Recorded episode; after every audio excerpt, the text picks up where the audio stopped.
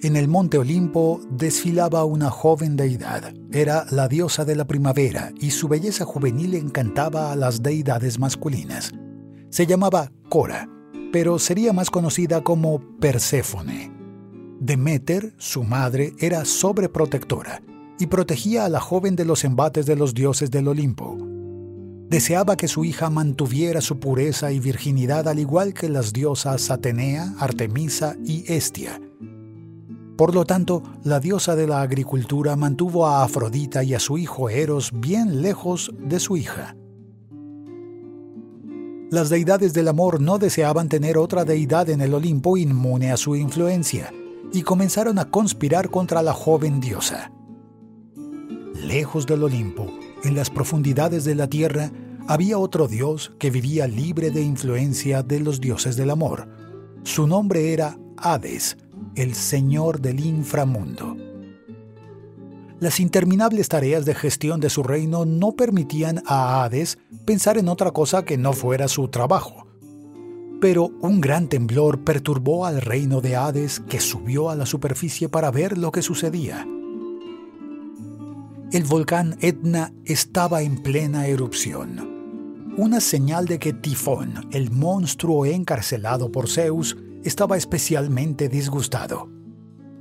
Fue entonces cuando el dios escuchó una dulce voz procedente de un bosque cercano.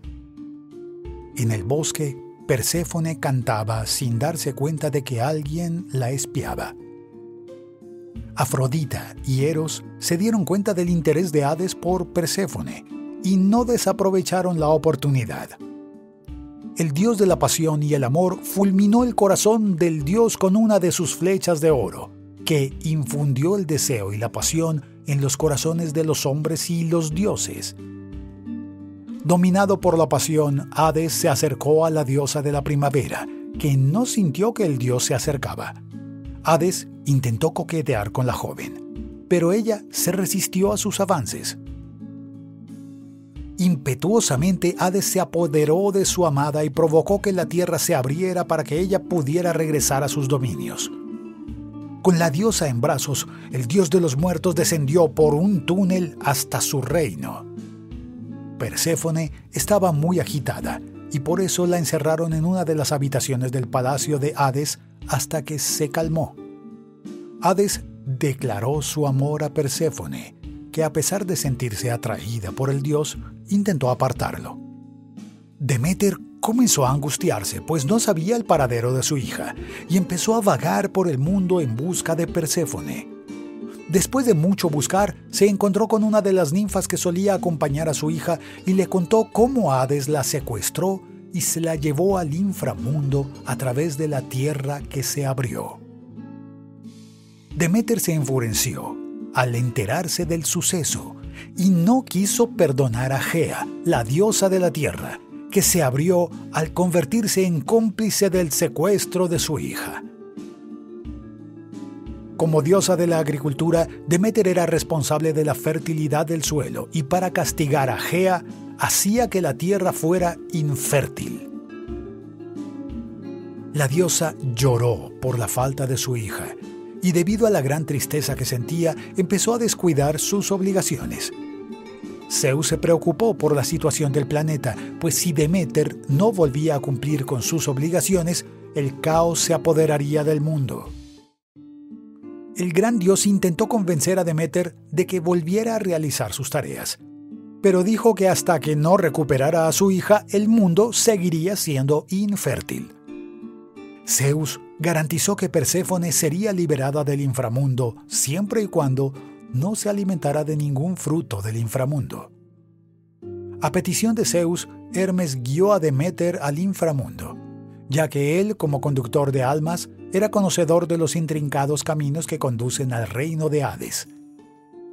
La diosa encontró a su hija justo cuando estaba comiendo granos de granada ofrecidos por el señor del inframundo. Tras comer la fruta, Perséfone sufrió una metamorfosis y se convirtió en la reina del inframundo. Demeter reprende a su hija por aceptar comer la comida ofrecida por un ser tan malvado. Perséfone dijo que su marido no era tan malvado. La trató con respeto y la amó genuinamente, y además allí sería una verdadera reina. El corazón de Demeter fue invadido por un intenso dolor y comenzó a llorar. Conmovido por la tristeza de su suegra, Hades le propuso un trato. Perséfone pasaría parte del año en el inframundo y parte del año con su madre en la superficie. Una vez sellado el acuerdo, Perséfone podría volver a la superficie con su madre. De la tierra infértil brotaron flores en gran número. Las cosechas volvieron a ser abundantes. Pero el periodo de encuentro entre Perséfone y Demeter se agota y la joven diosa tiene que volver al inframundo para ver de nuevo a su marido. Demeter se sintió desolada al ver que su hija se había ido y deprimida volvió a descuidar sus obligaciones.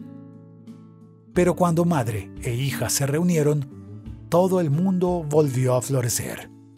Y así se originaron las estaciones.